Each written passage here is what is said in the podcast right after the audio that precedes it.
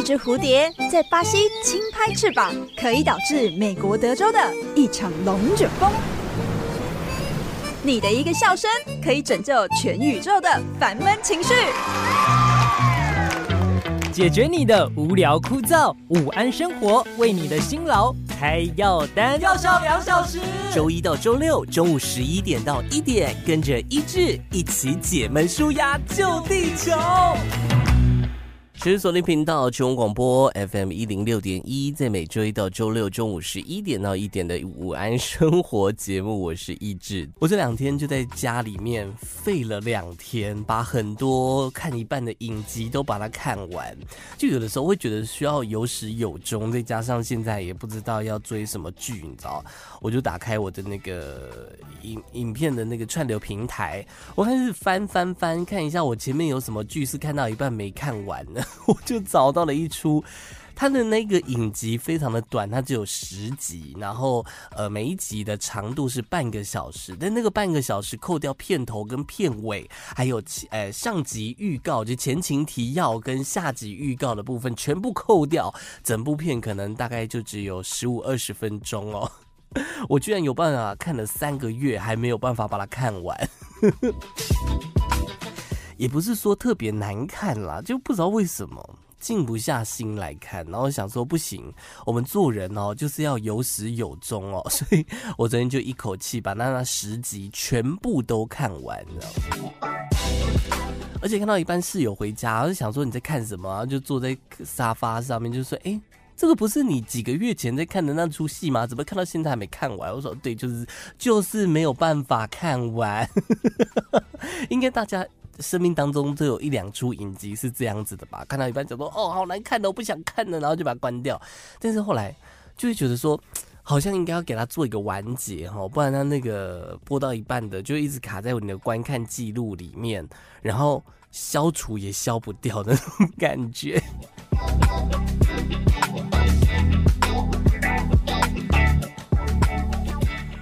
我周末还看了另外一出大陆的古装剧，那个古装剧呢，总共有四十集。然后平常在看的时候，就是洗完澡啊，在擦化妆水、在擦乳液的时候，那个眼镜要拿掉，看不到东西。然后就是大陆古装剧的好处就是你听得懂他在讲什么东西，所以我觉得就 OK。我就一边擦，然后用耳朵听剧情在演演什么，然后等我擦完。我去把那影集关掉，所以一天大概看就是十分钟至十五分钟，非常的短暂，然后所以也是看了好几个月，一直没有办法把它看完的那一种。以前都会觉得买那个串流平台的会员呐、啊，它不是都会有这个会员每天更新两集嘛？你就觉得说哇天呐，VIP 才能看的，我要在第一时间把它看完。可到最后发现它就是四十集都更新完毕，都已经开放给非会员的人可以看的，然后我才在那边看。每次都想说，那我干嘛买会员哈？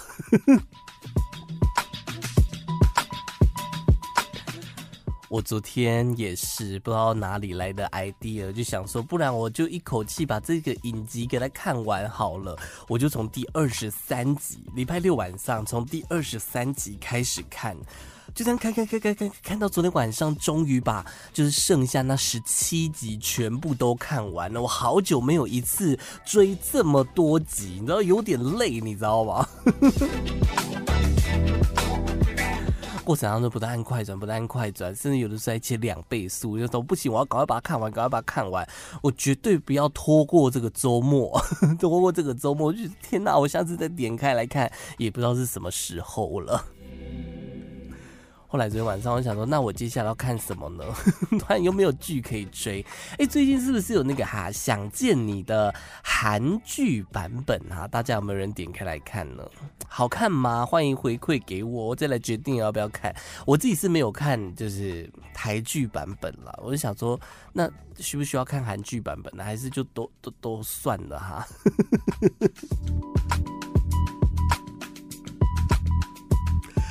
有时候这样废在家里面看剧也是蛮爽的一件事情哦，或者说可能有些人他会去那个二轮影院，比如说万代福啊、全球影城啊，我记得好像是可以一次看两部片，然后那个票价也很便宜，就这样可以消磨掉一个下午的时光哦。你知道在国外啊，就是有一个男子他达成一个记录，就是在一年内看了七百七十七场的电影，成功打破了金氏世界纪录。你有算过你一年可以看几场电影吗？除非你特别喜欢某一部片啦，不然我相信大家可能去电影院的次数，一年顶多一个月去个三四次算多了吧。结果这个男子竟然有办法看了七百七十七场，哎，我的天哪！他从去年七月的小小兵电影上映之后，他就跑去看，一直到今年夏天上映的《印第安纳琼斯命运轮盘》，看完之后打破了法国人在二零一八年所创下的七百一十五场的记录。我觉得他会这样子看，也是因为他们的电影院制度蛮特别的啦。因为像如果我们哦，你要看七百七十七场电影，然后每一场我算一下哦，七七七乘以，然后一场电影我们算三百块就好了。假设你有那什么会员，三百块。也要花到二十三万元，你才有办法打破他的金氏世界纪录，你知道吗？但是他们戏院体制是蛮特别的啦，就是你只要注册会员，每个人只要每个月哦缴会费，大概七百块台币，就能够无限次的来观赏电影，所以他才有办法就是参加就是打破金氏世界纪录的这个活动哦。他说他平常下班之后啊，呃，他下班时间也蛮早，在两点半，他就会到电影院里面。去看三部电影，周末他会花更多时间待在电影院里面，而且他是已经有计划要打破金氏世界纪录的，所以他会优先选择长度不超过两个小时的电影，就为了赶快达到他的目的。而且在观影过程当中，电影院的工作人员还会在一旁监控哦，包括他在放映时间的放映期间不能去上厕所，不能吃零食，不能喝饮料。那我想说，那可不可以睡觉哈？我就进去那个电影院里面开始咕咕咕呼呼大睡，哎，好像应该也是不行的啦。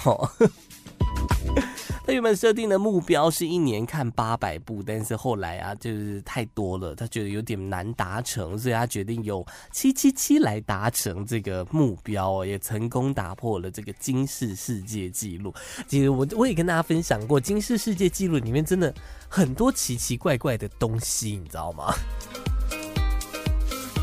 我们今天就带大家来看一下这些奇葩的金氏世界纪录。你知道吗？金氏世界纪录最长，嗯，记世界纪录最长的尿尿时间是多久吗？最长的小便时间是五百零八秒，这是目前金氏世界纪录记录到呃榜上的最长的尿尿时间。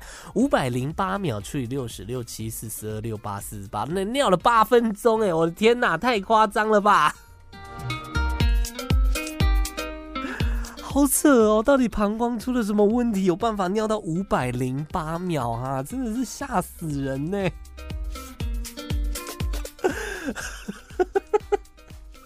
到底是谁有办法？好，如我们不看时间的长短，我们来看另外一个长，就是。男生尿尿到底会当抓哇？人人讲，呃，囡仔棒尿抓过去，老人放尿地丢。哎，那尿尿最远的人，他能能够尿到多远呢？你知道还有真的有这个记录哦，说的这个记录是达达的五米左右，五米。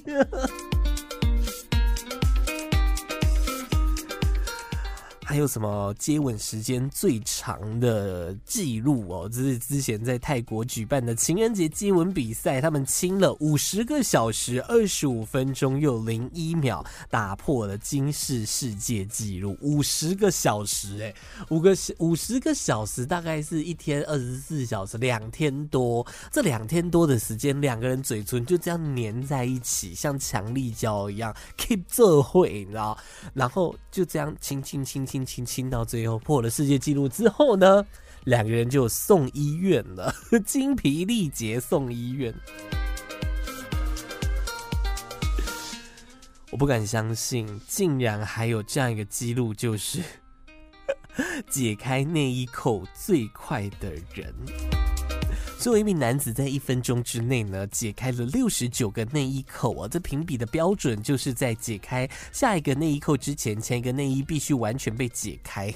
这到底是什么莫名其妙的记录啦？真的是。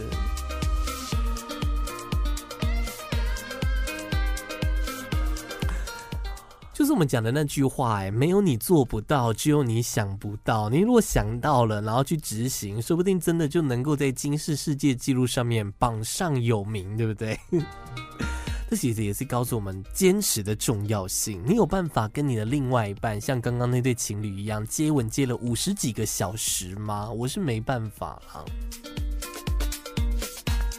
坚持的重要性，就跟我们常常讲的夸父追日嘛，愚公移山，移山亮晶晶，满天都是小星星，是一样的概念嘛。只要你坚持，就会成功。翁立友也有常常在鼓励嘛，坚定的心伴阮向前行，请你会记着阮的名。人家不是都还讲过一句话吗？后宫佳丽三千人，铁杵磨成绣花针。哎，铁杵是真的有办法磨成绣花针的吗？在大陆就有一个网友想要来实验看看哦，他每天都到河边去打卡，坚持了已经两千多天了，然后就拿着一根呃螺丝钢，然后但是那个建材常常用到螺丝钢，就在河边对着一颗石头不断的磨，不断的磨，不断的磨，不断的磨，他就想。想试看看到底有没有办法铁杵磨成绣花针这样？你知道那个螺丝是很坚固的，它是大部分啊几乎百分之九十的土木建筑都会用到的螺丝钢，连地震都很难把它震断。但是呢，它这经过了两千多天的努力，那个螺丝钢的头啊，已经逐渐的、慢慢的变尖了，你知道？哎，所以铁杵是真的有办法磨成绣花针，真的是很有毅力耶！两千多天，已经磨了几年的时间。那洗到我们熊班你打钢铁啊，磨磨磨的后来呀，有人有考虑到那个石头的感受吗？石头想说，哇，好好躺在这边，为什么每天都要来吐我吐我？就有点像那你隔壁的同事，每天下午三点就把他的手按在你的肩膀上摩擦摩擦摩擦摩擦摩擦摩擦。每一天哦，坚持了差不多三年左右哦，不觉得很莫名其妙吗？人家是假霸修养哎，还是他只是为了舒压啊？跟我们会按那个气泡纸、气泡袋是有点类似的概念。真的是啊，这样应该是很有钱哦，可以这这么多年都不上班，每天就去那边磨磨磨磨磨。我不知道大家的上班族的习惯，早上是怎么样？去买早餐来吃一份早餐，配冰红茶还是冰奶茶？或者说有些像我一样，就是没有吃早餐，然后早上就是去 Seven Eleven 买一杯咖啡啊，带到公司。那你买的咖啡是什么咖啡呢？有的人可能会喝黑咖啡啊，冰美式；有的人可能会喝拿铁；有的可能喜欢喝摩卡；有的喜欢喝卡布奇诺；有的喜欢喝 Espresso 等等的各式各样的呃。呃，这个咖啡的品牌，你喜欢喝哪一种咖啡呢？最近有一个很莫名其妙的研究，这是呃来自英国的研究。英国的研究虽然不可信，但是感觉还是蛮好玩的。英国有一些调查就发现呢，对喝咖啡的喜好可以反映出一个人的个性哦。喜欢喝摩卡的人可能最性感，喜欢喝冰咖啡的说自认为床上功夫一级棒。这个是 Dunkin' Donuts，就是那个很知名的甜甜圈品牌。然后他们针对英国两千个咖啡爱好者所做的调查，从他们喜欢喝的咖啡跟对自己的描述，去想说了解看看咖啡的选择会不会反映出一个人的个性啊？呃，调查就发现，自称最性感的人当中有二十趴的人喜欢摩卡，喜欢 Double Espresso 的有百分之四十说自己哇惊艳了，阅历非常的丰富哦。百分之三十九的人自称博学多闻，而且喜欢炫耀大学的学位。啊，如果是喜欢喝榛果咖啡或者焦糖拿铁的这类的人哦，可能比较风趣。有百分之四十的人觉得自己很搞笑。我想先打断一下，有百分之四十的人觉得自己很搞笑，但他这个地方是自己觉得很搞笑，不是别人觉得他很搞笑。就这点很重要哦，因为有的时候哈，你自认为自己很搞笑，可是别人听起来在听你讲话的时候都听得很痛苦哦。有些人就是这样，普信男，普信男，对自己很有自信哈。然后啊，喜欢冰咖啡的有百分之二十四的人认为自己床上功夫很好，我是最好的情缘，我自己是不会这样觉得，然后可能不在这百分之二十四里面了哈。我觉得有一个很可爱，他说不爱喝乳制品、含乳制品咖啡的，喜欢用燕麦奶呀、或者说杏仁奶去替代的，说有高达五十三趴的人都很喜欢说教哦，哇，这边教训别人，哎呦，喝牛奶哦，那个体温很不健康，要改健康一点，喝杏仁奶哦，喝这个燕麦奶。还有，这个调查其实也只能当做参考用啦，因为说实在的，这份调查也没有什么可信度，他也没有直接的关联说啊，我喜欢喝冰美式，我的床上功夫我就自认为很好，那没有一定的因果关系，他只是把 A 跟 B 倒做会，你知道吗？毫无逻辑可言。但是我觉得那个结果还是蛮可爱的啦，就是如果你现在身边有人正在手里拿着一杯冰咖啡、冰美式的话，也问他说，哎。所以你床上功夫怎么样哈？看看他会有什么样的回答哦。咖啡的种类真的有很多种啦，我觉得还有一个就是大家会去区分的，就是咖啡豆哦，不同产区的咖啡豆喝起来的味道都不太一样，可能会微酸呐、呃，会带有什么样的气味啊？像是我们之前跟大家介绍南投国信的这个咖啡精品咖啡，光在南投国信它有各式各样不同种类的分别不同的风味，呃，深焙、中焙不一样的烈呃烘焙方式，那味道。都会不太一样。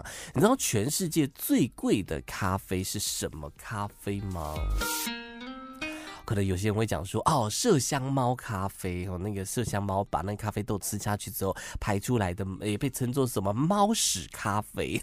那个 这个是前面前一阵子流行很多很久了啦。其实除了猫屎咖啡，然后之后后来还出现象屎咖啡 （elephant）。大象的那个象屎咖啡，但是我不知道大家有没有听过一个叫做雀屎咖啡嘛？它现在是全世界就是最昂贵咖啡豆之一哦。什么是雀屎咖啡呢？它其实在巴西有一个原生的鸟类叫做雅库鸟哦，它都会挑选好的成熟的咖啡果实去吃。其实，在过去啊，被这个种咖啡的农民视为是害虫，因为它都会把我们好的咖啡豆全部叼去吃。但是后来呀、啊，业者就突然从那个麝香猫咖啡。找到了灵感，所以呢，就找来了工人搜集这些雅库鸟的排泄物，经过挑选加工，变成独一无二的风味咖啡豆。那为什么它会昂贵呢？因为麝香猫它就是在那边吃嘛，然后吃完就排嘛，排完就拿来煮嘛。但是雅库鸟不一样，雅库鸟会飞啊，你不知道它会飞到哪里去哦，所以那个来源非常的不稳定，而且制成的也非常的费工，每一年可能都有少量生产这样。哎，你知道每公斤啊要卖到超过七千元台币耶。会有人想要来试看看喝这个雀屎咖啡吗？我不知道为什么，就是大家都喜欢喝一些排泄物咖啡，我自己是不太敢尝试的，就觉得呃，为什么现在是流行喝大便咖啡吗？那如果人类，我们也来培养一下人类这个，我们就只吃咖啡豆，然后排出来的，我们也来制作看看有没有办法弄成。人屎咖啡，两个小时还不够，追踪搜寻一致的 IG CYZ 点 N，不用付费解锁看更多。大家应该都有听过一句台语俗谚，叫做“大只鸡慢提，大只鸡慢提”。它是什么意思啊？是讲说，哎、欸，那个啊，大器晚成的概念啦。哦，但是我们有的时候在看这些俗谚的时候，其实。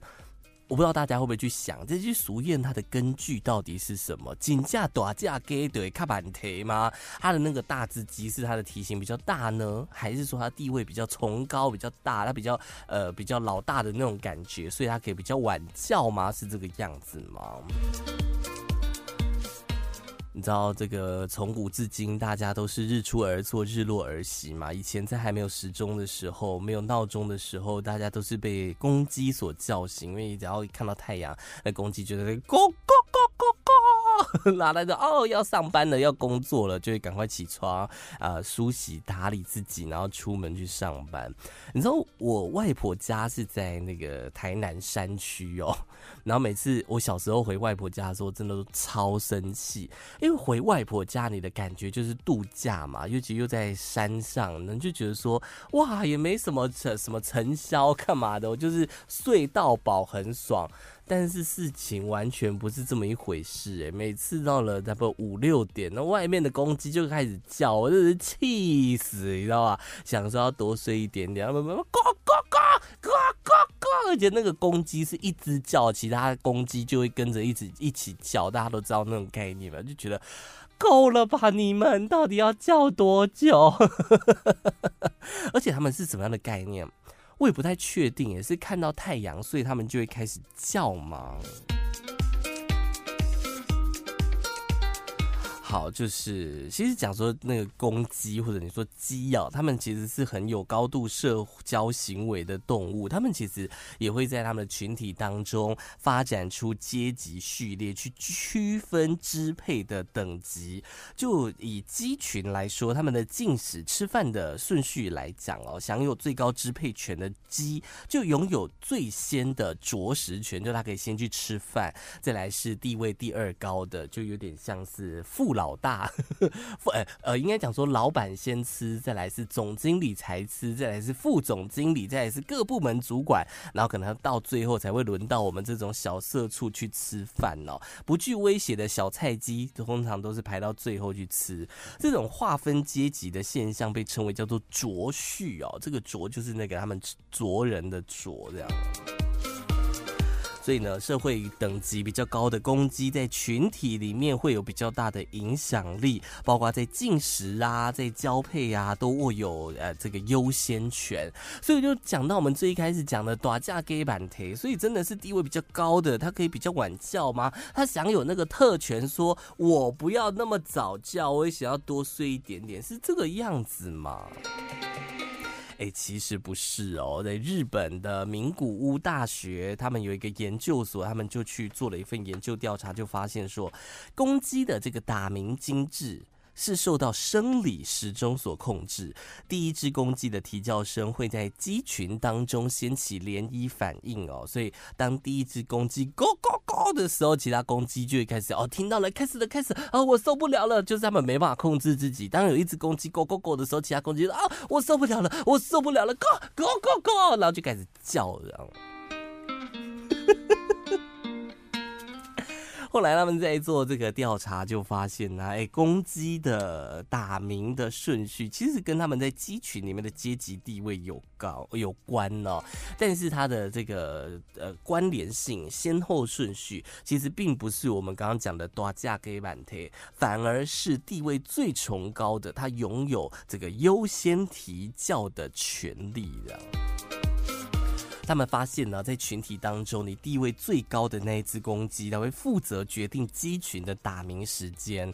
当它开始叫的时候，其他公鸡才会跟着一起叫。而当这个最高地位的公鸡被移走了、被抓走了，那么第二顺位的，就是差不多就是总经理那个地位的那只公鸡，就会补上去，补到第一顺位，换它先开始叫，这样。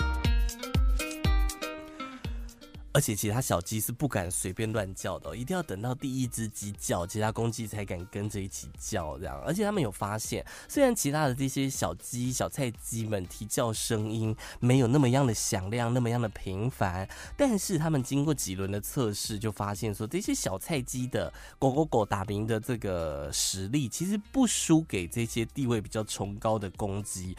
所以也就是说，他们很很识相，就是我虽然具备这个能力。但是我每天早上都还是会等那个总经理、老板先提叫，我才会跟着哦哦哦的。但是他们可能也在等那个机会了，等到你是鸡老大，真的哪一天被抽掉了，哎、这个一个萝卜一个坑嘛，可以慢慢的补上去，总有一天会轮到我们小菜鸡啼叫的机会，对不对？每隔一段时间都会有一个讨论，就是已读不回跟不读不回，到底哪一个会让你比较生气的这种文章讨论呢？像我昨天在 PTT 上面就 PPT PTT 对 PTT，每次都搞混 PTT。上面看到有人在讨论说 已读不回跟不读不回，他说啊，就是说，呃，如果在忙的时候，你看到讯息来的时候，你会先点开来已读对方吗？还是说你会选择不读不回，等有空的时候再来回呢？比如说那种暧昧对象、刚认识的对象还不太熟的，传讯息过来，可能你在忙，没办法马上回复，你会已读不回还是不读不回？那他又讲了说，那如果立场对调，你今天传讯息给别人，你会希望他已读不回还是不读不回？我自己呢是会选择不读不回耶，因为很有可能我已读之后呢，想说晚一点再来回，但是就会忘记 那个讯息可能就被洗掉了。但你如果不读不回的话，它会有那个红色的标记在那边，对不对？我就提醒自己说，哦，我看到那个还没回的讯息，我要点进去回，这样比较合理吧，对不对？而且如果今天已读对方，然后还没马上及时回他，他会不会就是马上点开说，呃，已读了，为什么不回？为什么不回？为什么不回？就有点逼迫了，对不对？就是，哎、你看，如果对方又是恋爱脑，我们不是跟大家讲说，恋爱脑有几种情境吗？比如说，他会这个控制欲很强啊，然后疑心病很重啊，很爱脑补，很爱担心，有没有？看到已读不回，你是不是对我没兴趣？所以想说不要不想回我讯息。如果对方这样子，哎、很困扰，哎。讲到暧昧，讲到谈恋爱，你有想过在这过程当中，我们大脑发生什么样子的变化吗？就是说，呃，当对方跟你有一些言语的暧昧，或者你常出去吃饭，有一些肢体上的接触哦，然后你是在哪一个时刻决定说我要爱上对方？就是大脑在决定这件事情的时候，它有什么依据呢？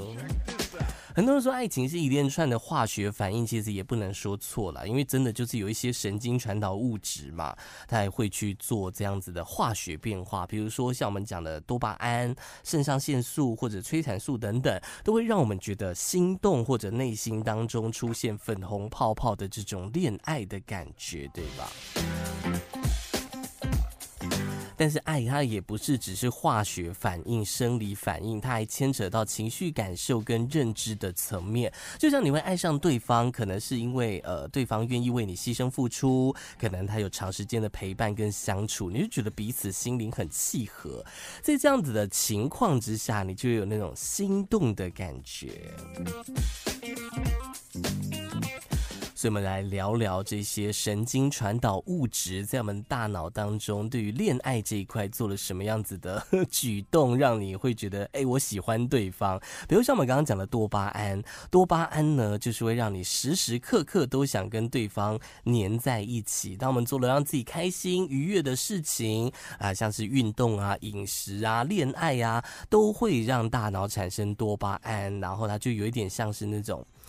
吸毒的感觉，就让你说哇，我想跟对方在一起，因为你得到满足了嘛，你跟对方在一起，你觉得很快乐，那种多巴胺就会让你想要继续的跟对方黏在一起。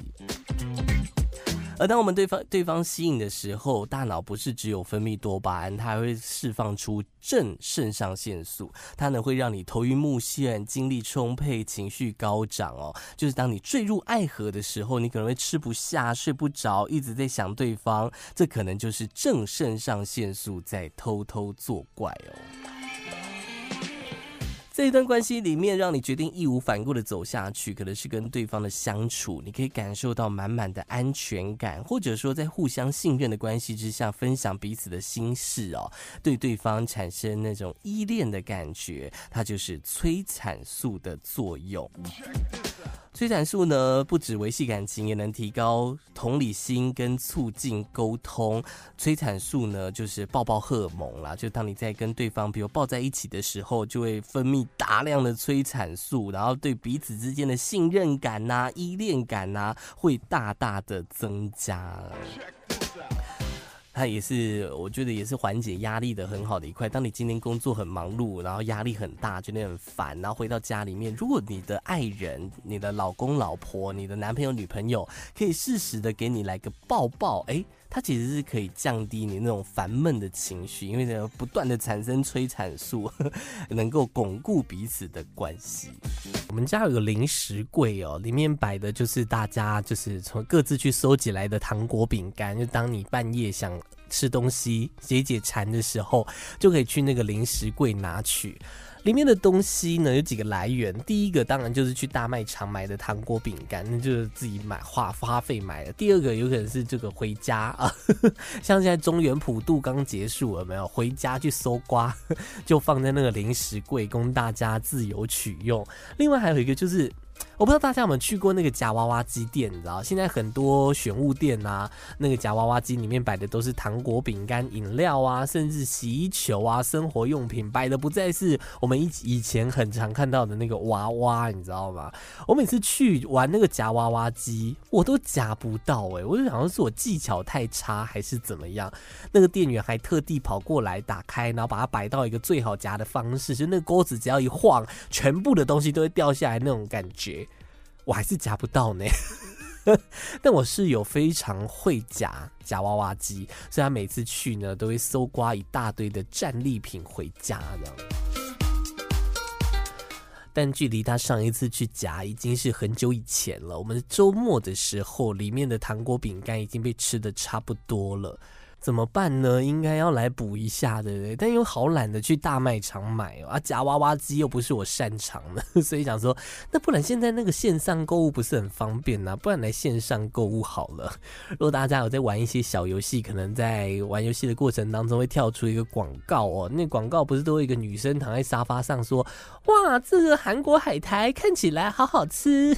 ”我就用的那个 APP 叫什么酷鹏，是不是？它就是国内也可以买，然后还有。国外的，国外就是以呃韩国的食品饮料啊、生活小物啊，然后美国的为主这样。我那天下午就打开 APP，我就开始逛，我把我所有想要吃的东西全部都加到购物车里面，特别是。台湾买不到的韩国货，什么韩国海苔啦、韩国的洋芋片呐、韩国的饼干呐、香蕉牛奶呀、啊，还有那个什么蓬松的马吉饼，是不是全部都加到购物车？而且我这个人逛网页有一个习惯，我就想要把所有的选项都看完，再决决定我要吃哪几样。我就一直滑，一直滑，一直滑，想要逛到那个网页的最底部，但是没办法哎、我发现没办法逛不到最底下。然后重点是我逛到一半，想说算了，我现在看一下购物车里面有多少钱好了。点开购物车，我加了大概三千多的饼干糖果在我的购物车里面。三千多哎、三千多是什么样的概念？我想说不会啊，这很便宜，而且那个网站它主打的就是你买越多越便宜，要不要？比如说海苔，我一次买个三十二包，跟我一次买六十四包，可能彼此就差个一百块，除下来那个单价会呃，一买买越多越划算，你知道？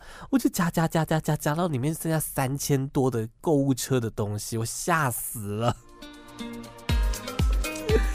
但是我又每个都好想吃哦，删就删不掉。然后室友跟我讲说，你要不要先把 APP 关掉，过几天再回来看一下？我们真的没有必要吃这么贵的糖果、饼干跟零食。哦，好啦，好啦，好啦，我就默默把它关掉了。有的时候在购物的时候，真的会失心疯哎，就你不知道为什么，我今天去百货公司，我可能只是想要买一件衣服，但是逛着逛着，我回最后回到家看我的那个刷卡的呃记录，我竟然刷了六七千，怎么可能？我不是就买一件衣服吗？有的时候就是会这样失心疯哦。特别是你在没有列购物清单的时候，不管是百货公司啦、大卖场啊，都是一样的。也有的时候去那个全联啊，只是想要买一罐胡椒粉，就最后结账结了四五百块，就不小心逛到糖果饼干专区了，逛到那个生活用品专区，就说：“哎、我洗发乳好像快没了耶，那拿一罐好了，反正是加加加，就最后结账超多钱这样。”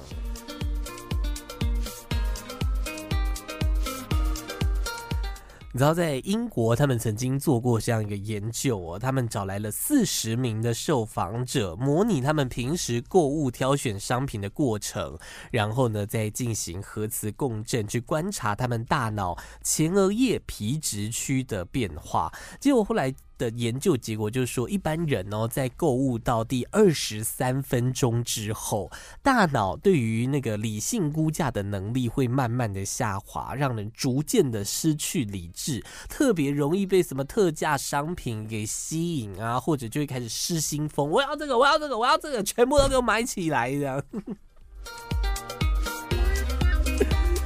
他们的研究就是透过观察大脑前额叶皮质区的变化，发现说实验对象在刚开始在逛街的时候，他的前额叶皮质区运作能力比较活跃，但是过了一阵子，大概二十三分钟，他的这个呃能力就会慢慢的下滑，开始丧失金钱观呐、难以抵挡特价商品的诱惑了。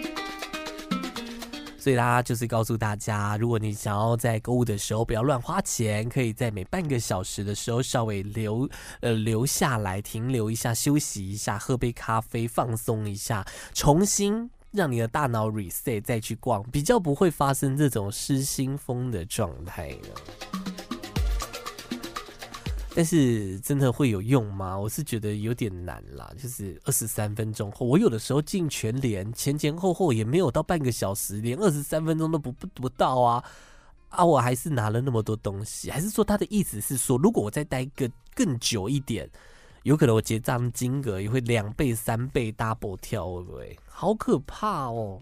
你对自己的长相真的了若指掌吗？如果你真的觉得我我对对我的外表很有自信，很有我很知道我自己的脸长什么样子，那你可能还要再想一下哦。因为现在有专家就讲到说，因为我们在照镜子的时候，镜子是左右颠倒的，因为这个左右颠倒的关系，大部分的人都会误解自己的外貌，你自己的样子可能跟你自己想象的、你认知到的不太一样。样哦，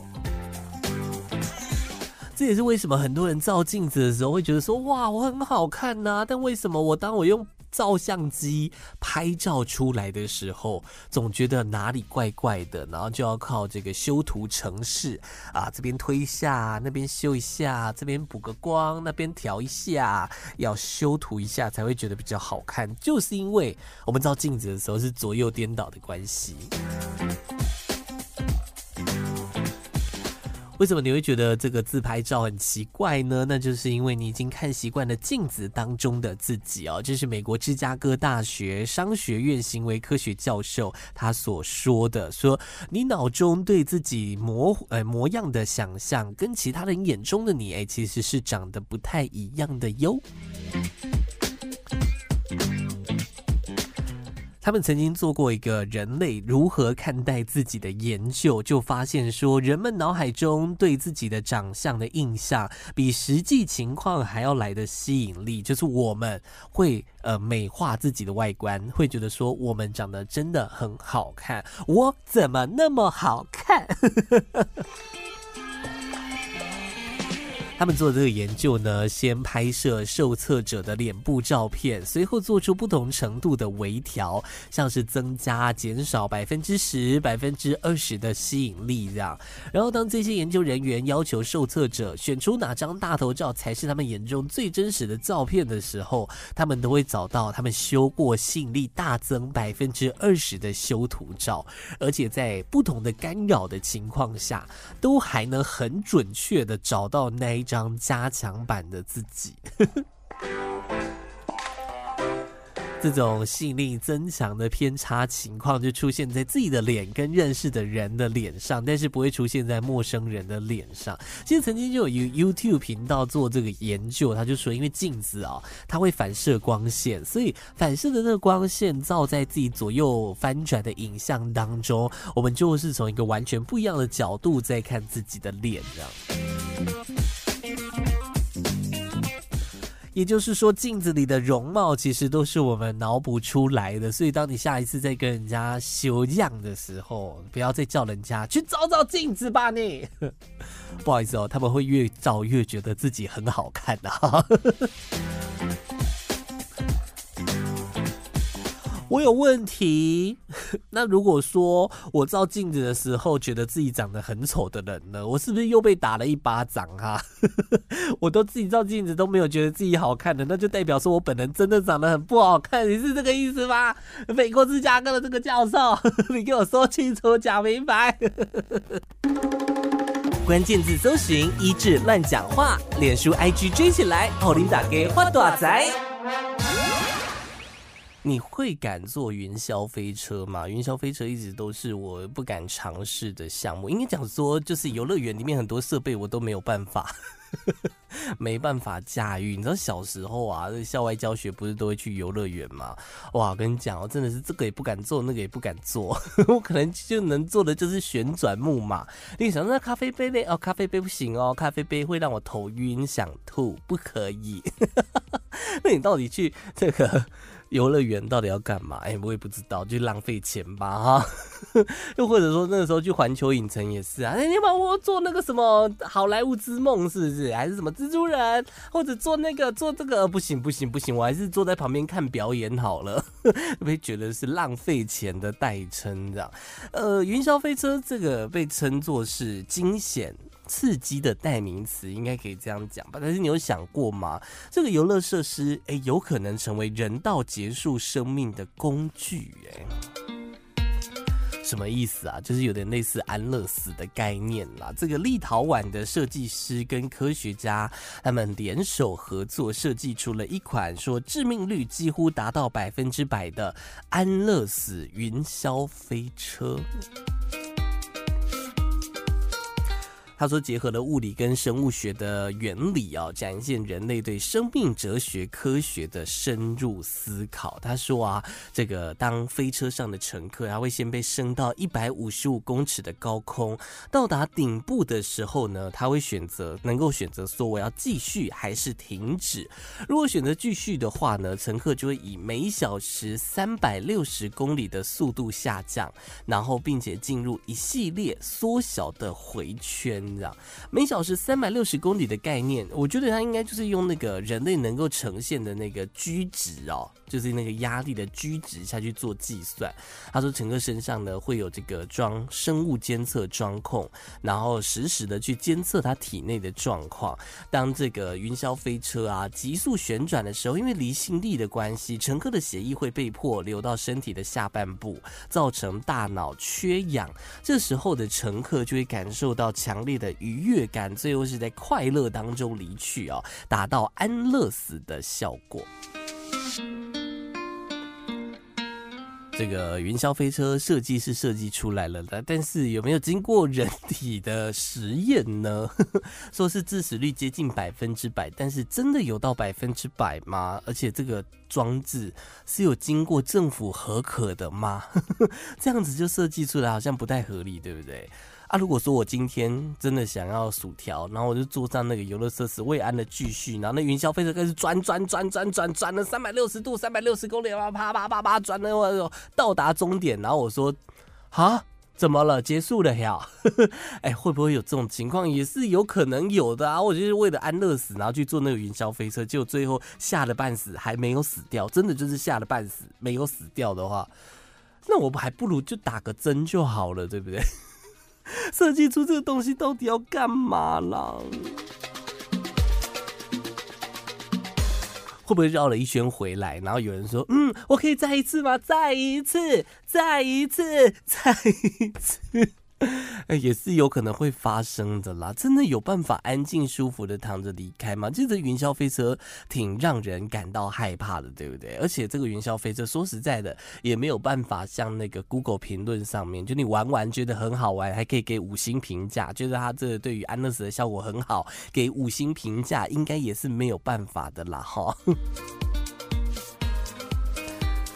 而且我觉得比较。呃，需要关注的可能是那个游乐园云霄飞车工作人员的心情吧，哈。我就只是操控个云霄飞车，游乐园的工作人员，我是为了就是打送别人上路的刽子手吗？好像也不太对吧。而且那个全世界游乐园不是很常都传出机械故障吗？会 不会玩到一半卡住，更痛苦，掉在半空中，真的就是半死不活那种感觉，很可怕欸。但是我在想说，这个工程师跟这个科学家。会不会是想要借着这种设计，然后唤起大家对于安乐死的这个议题的关注？你看，像前一阵子富达人，他不是有一个就是新闻，就讲说他要去瑞士安乐死。那个时候在台湾其实也炒了有一阵子安乐死的这个话题哦，但是后来好像就默默的就无疾而终的感觉。他是不是想要借着这个游乐设施云霄飞车的概念，唤起大家的讨论呢？我觉得也是另外一个可能性嘛，对不对？好啦，今天节目就这样啦，谢谢大家的收听。IG 搜寻 CYZ 点 N，脸书搜寻一枝兰讲话就可以找得到我。我们下礼拜见，拜拜。